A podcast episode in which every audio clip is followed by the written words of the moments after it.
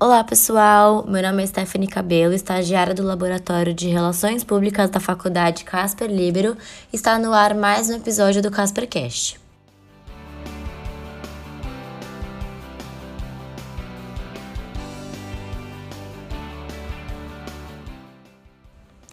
Para você que está chegando agora e ainda não nos conhece, o Casper Diem é um perfil laboratorial do curso de Relações Públicas da Faculdade Casper Libero, um canal de produção de conteúdo informativo e interativo sobre o universo da comunicação, produzido por alunos de RP para alunos de RP.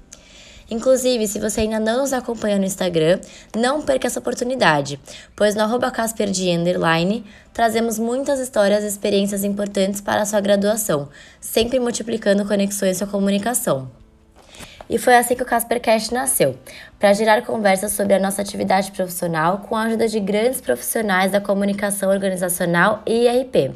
E hoje temos a honra de receber Luísa Furlan, formada na Casper em 2020, e hoje vamos explorar um pouco a sua decisão de fazer o trabalho de conclusão de curso em monografia. Luísa, seja muito bem-vinda ao CasperCast. Para a gente começar o nosso bate-papo de hoje, conta para a gente um pouco da sua trajetória na nossa faculdade. Por que você se interessou pela monografia e por que você decidiu fazer a monografia?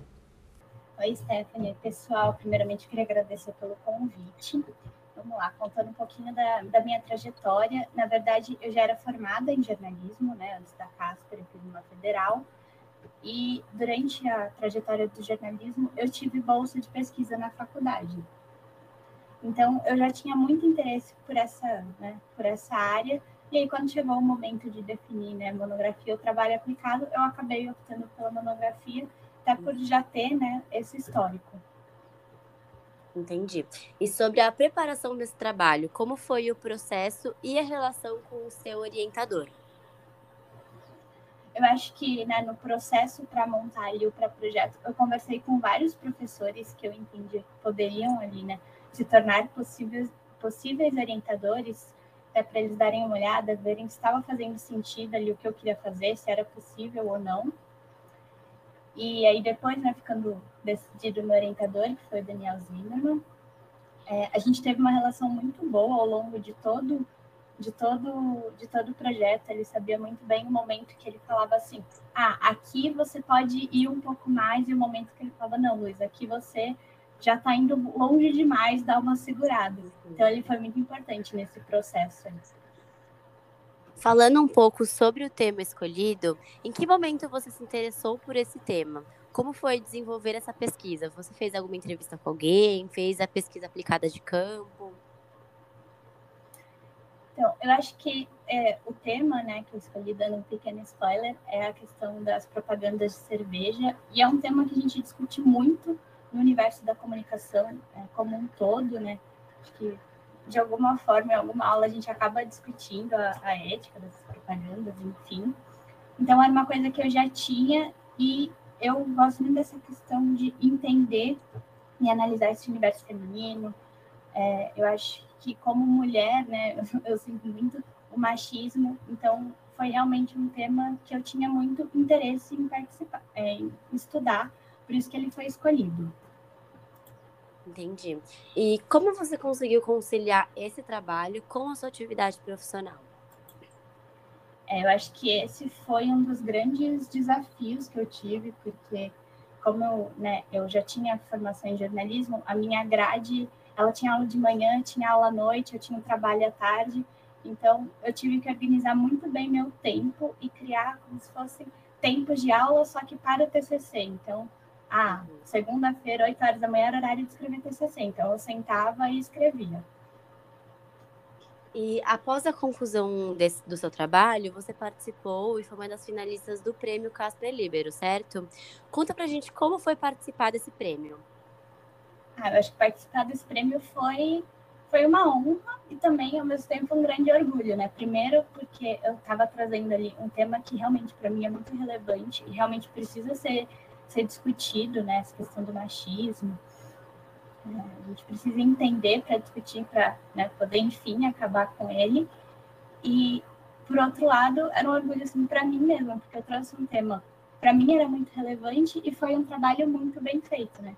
até que ficou entre os finalistas. Então, fiquei muito, muito feliz.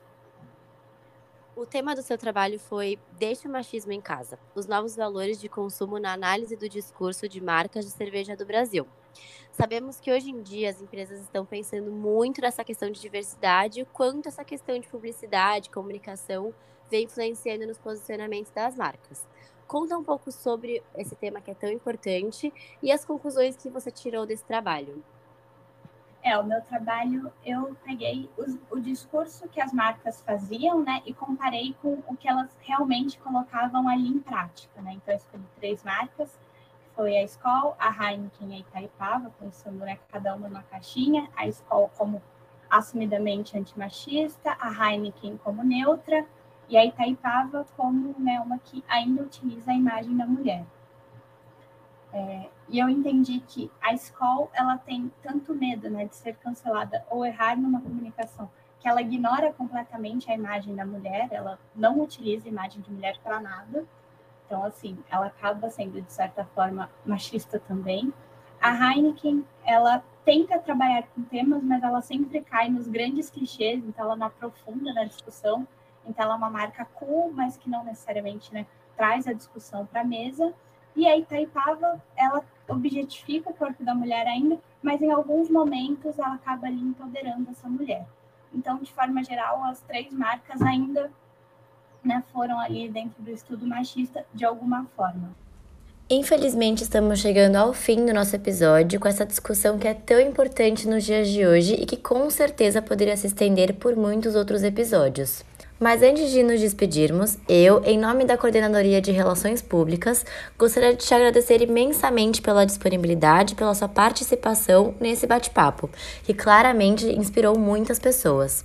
Agora, eu gostaria que você deixasse algumas dicas ou conselhos para quem está iniciando a carreira agora ou que já está no mercado. Queria também agradecer pelo convite, muito legal participar. E eu acho que o conselho que eu deixo é uma coisa que eu acabei tirando da conclusão da minha monografia, que a gente sempre tem que estar atento para perceber se o nosso discurso está alinhado com a prática, porque não adianta nada uma corporação ter um discurso super bonito, mas aí quando você vai ver a atuação dela é completamente contrária àquele discurso. Então é sempre importante a gente parar para pensar e ver se está né, tudo alinhado para não cair em contradição. E é isso, galera. Esse foi mais um episódio do seu podcast favorito sobre comunicação. E eu encontro vocês em breve para multiplicar ainda mais essas conexões. Até o próximo podcast.